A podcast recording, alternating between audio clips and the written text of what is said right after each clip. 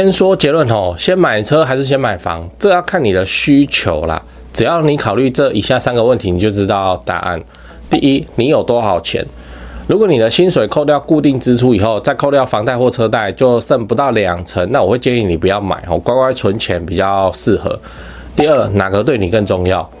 我们都知道房子会随着时间去增值嘛，那车子的话就固定贬值，但买车才能再美啊，哦，那买房子只能省房间钱，所以你要考虑清楚你现在的需求是什么，哦，那需求有到你就买吧，好，第三，你住哪里？哦，如果你住在台北，就真的不一定需要买汽车啊，哦，因为捷运啊、交通啊、公车啊都很方便，但如果你住中南部，还有我带小孩，那你就买吧，哦，就不要想太多了，哦，还是以需求为主。如果你想要知道更多买房要考虑的事情，记得关注加爱心，以后会分享更多给你。我们在上一次影片聊了哈，怎么避开二邻居。如果你还没看的话，你可以看一下。那今天我们要来聊的就是先买房还是先买车这个经典的问题哈。其实这个问题没有绝对的答案哦。那个房仲你跟你讲买房哦，那车仲你跟你讲买车哦，而且你每个人的情况也都不一样，所以选择自然会不同。那我今天从三个角度哈来跟你探讨一下这个问题。角度一，你有多少钱？哦，我知道现在的房价跟车价都不便宜啊。啊，那对于很多人来讲，买房或者买车都是一笔不小的开销。买房会有房贷啊，哦，那买车也会有车贷啊。所以在决定买房或买车之前，我们一定要先评估说，诶，自己身上现金够不够？那我们要怎么知道自己的现金流是否足够去 cover 嘞？很简单，就你的收入减支出就好。哦，假设你一个月收入上班是五万块，固定支出三万，那你现金流就两万。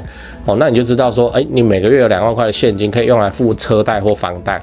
当然，现金流的计算啊，并没有那么简单哦。我们还需要考虑一些变数，像是突然有一个正妹跟你约喝酒这种变数啊。那虽然我自己对现金流是这样子的看法哦，那如果你的薪水扣掉固定支出以后，再扣掉房贷或车贷，剩不到两成。这个酒你你你敢喝吗？呃，但你想喝吗？你当然想啊，吼，所以还是看你自己的那个需求为主啦。算大家都很会算，好，还是看需求，哦。那我会建议你，如果非必要啦，乖乖存钱就好。当然啦，如果你的月收入是二三十万的这种，那你买车问题也不大，你就买吧，哦。那角度二，哪个对你更重要？我们都知道房子和车子都是资产哦，只是它们价值走向不一样哦。房子是一种实体的资产，那通常会随着通膨啊，然后去增值这样，因为土地供应就是有限的，而且人口增加嘛，需求也会增加，所以一般来说啊，房价是会随着时间的推移而上升的。诶，那相反的，车子是一种动产哦，哦，就动产不动产嘛，那它的价值会随着使用的时间去减少。哦，因为车子是消耗品，它的价值在你买回来的那一瞬间就掉价钱了，所以一般来说，车价是会随着时间的推移而去下降的。从这个角度来看，买房似乎是一个比较好的选择，因为它的价值会随着时间推移而增加嘛。但是买车能够做到事情，就就是买房不能取代的啊。要是你带新认识的正妹开车出去玩，哦，人家说你很懂生活。哦，那你想要带你新认识的正妹去看你买的新房子，人家觉得你图谋不轨嘛？哦，所以价值不一样哦，取向不一样。角度三，你住哪里？哦，我们都知道买房和买车这个决定，它不是一个什么经济问题啊，算算就好的问题。还有一题要考虑，就是你住的地方交通方不方便？我有很多住台北市的朋友，哦，其实他们都没买车。呃，因为捷运公车就很方便嘛，啊，出门就能搭，啊，东西很多的时候就 Uber 哦，那现在都是叫 Uber 啦。但如果你住中南部的话，没有车还真的不行哦。呃，有车真的是方便很多，尤其当你结婚以后，每天出门都是大包小包，上下楼都会累死啊。那中南部有需要你就买了。讲完了，好，我们简单整理一下，先买房还是先买车哈？我的三个思考点：第一，你有多少钱；第二，哪个对你重要；第三，你住哪里？讲八卦哈。前面都都很正常哦，嘿，好，那现在来讲干话，呃，就是买车这件事情哦，到底应该要怎么买哦？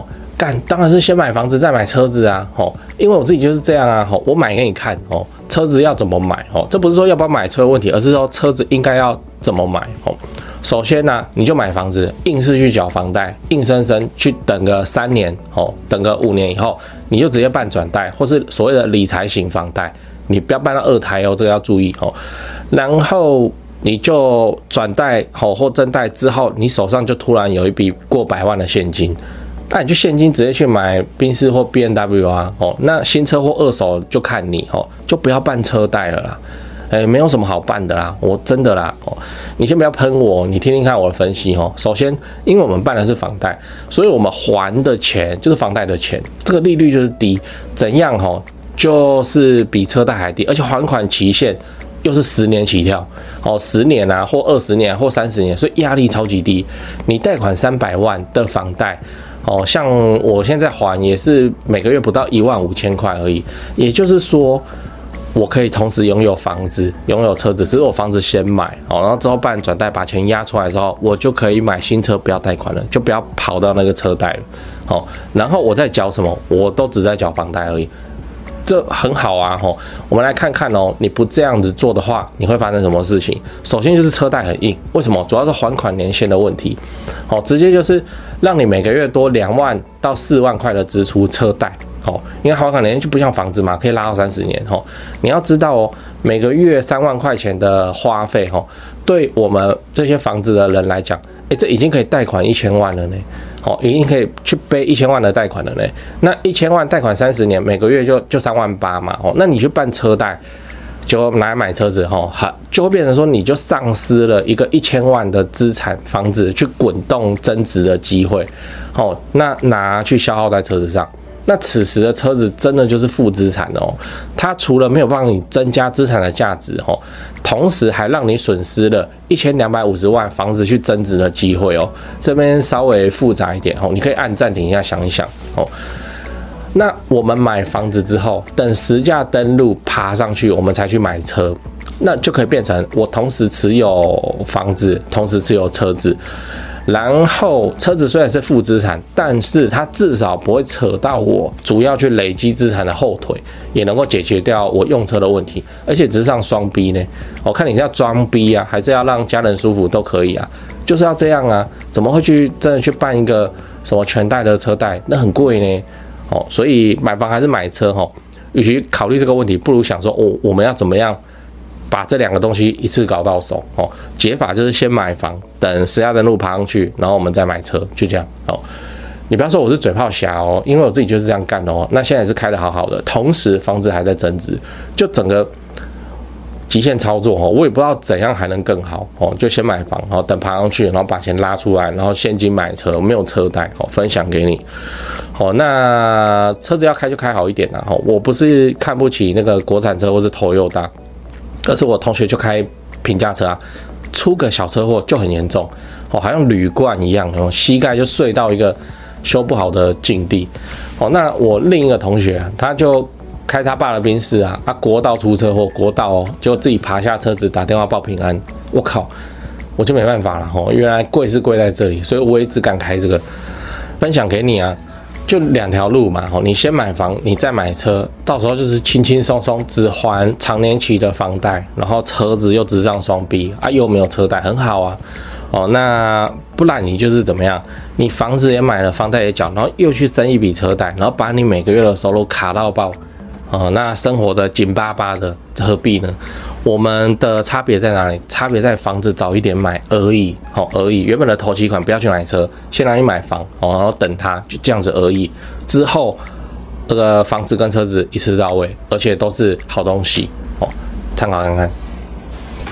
诶，讲完八卦，讲业配吼，就你常看我的频道，你就知道我自己赚钱存房子吼，大概都存高雄市区的中古电梯大楼，因为我就很看好台积电男子设厂以后，会像台南南科那样吼，把高雄整个往上提升一个等级，而且持续好几十年的发展。那你要是有闲置的资金要处理，放股票你又不放心，你也看好房地产的话，不如就学我买高雄市区的房子来长期出租，一起支持政府社会住宅政策，做个好房东哦。那高雄市房地产的买卖，你也想自产在高雄来做增值跟投报率的话，我是只推荐台湾房屋美术之星店。你也要自产高雄买房子，你就加他们的赖开始就对了哦。我从二十五岁以后就跟他们的店长配合，一直到现在没出过包啊，正派经营。不骗外地人，不搞小动作，不喇叭物件的优点跟缺点哦，真的是房仲业界的稀有动物这样，我认真推荐给你。那、啊、你加美术之星的赖以后，要记得先喊案。如果你是买房阿元的观众，助理才会知道哦，你是要买房来自产收租的哦，才会挑选优秀又适合的物件给你看。哦啊，你自己看一看，手脚要快哦。那个投报率高的好物件消失的速度真的很快哦。现在就加台湾房屋美术之星的赖请美术之星传一些物件给你看。哎，那些房子其实我也有看哦。啊，我还有钱的话哦，我自己都还要再买，我不骗你。哎，我就很看好高雄未来的发展啊。啊，我自己都真枪实弹跟他们买卖好几间了。那现在这些房子哦，真的都是不错的表现哦，认真推荐给你。自产高雄，你找台湾房屋美术之星店就对了哦。那他赖 ID 是小老鼠 Go Go Go Go Go 五个 Go。那我也贴加好友的连接在资讯栏，你手机可以直接点哦，直接加他。最后订阅买房阿元，我先祝你老了有房也有钱。